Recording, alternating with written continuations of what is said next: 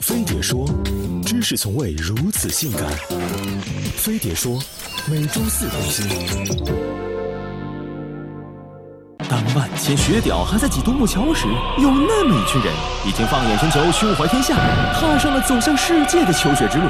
留学在我们眼里是镀金，可在他们看来像取经。一旦选择西行，就注定要和各路妖怪斗智斗勇，往往一招不慎就成了他们嘴里的唐僧肉。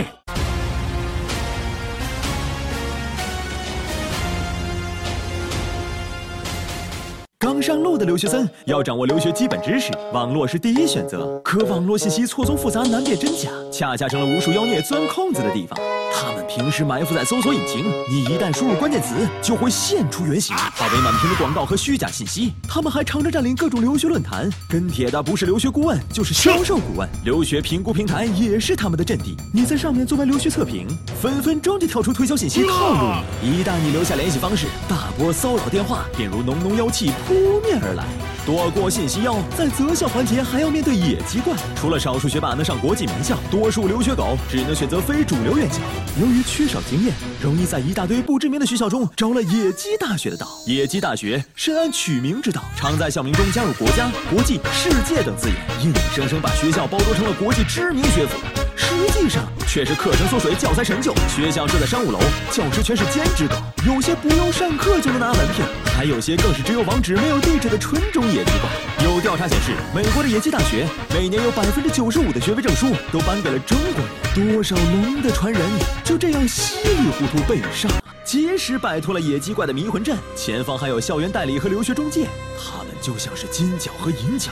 银角中介负责出门吹，什么使馆背景无需学历，按需定制 N 天搞定，那都是假把式，低价引诱你才是他们的惯用伎俩。只要你敢答应，他们就利用霸王条款，逐步增加登记费、翻译费、申请费等各种费用。而金角代理则坐镇大后方，比如留美中介必须要和美国校代合作才能招生。最强势的是独家代理，可以直接增加学生学费，再从中抽成。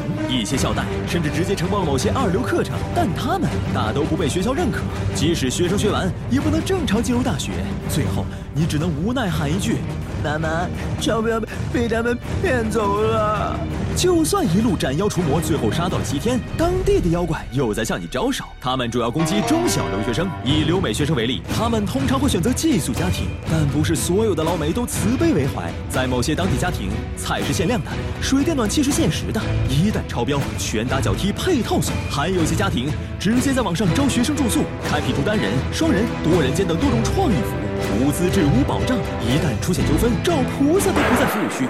留学注定是一场艰难的修行，可当你历经磨难回国后，却发现海归早已成了海带，风光不再的取经人，敢问路在何方？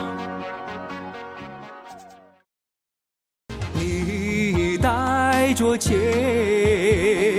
我带着你。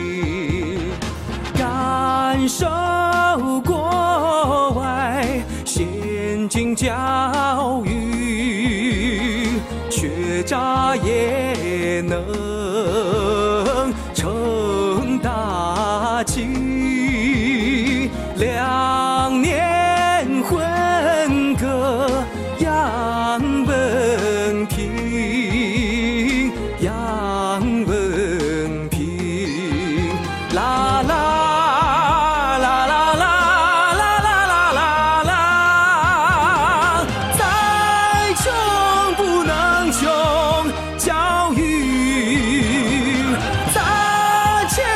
才能出奇迹，学渣路在何方？